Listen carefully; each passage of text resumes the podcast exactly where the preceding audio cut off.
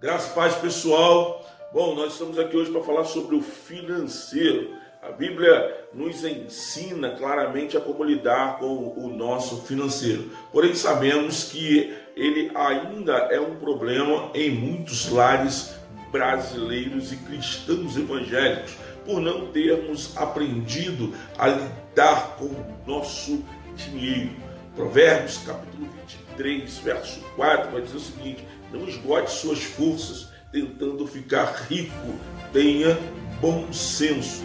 Diante deste versículo, quero mostrar para você os principais conselhos financeiros que a Bíblia nos dá. São eles: um, viva para Deus, não para o dinheiro. Dois, seja honesto em tudo. Três, evite a preguiça.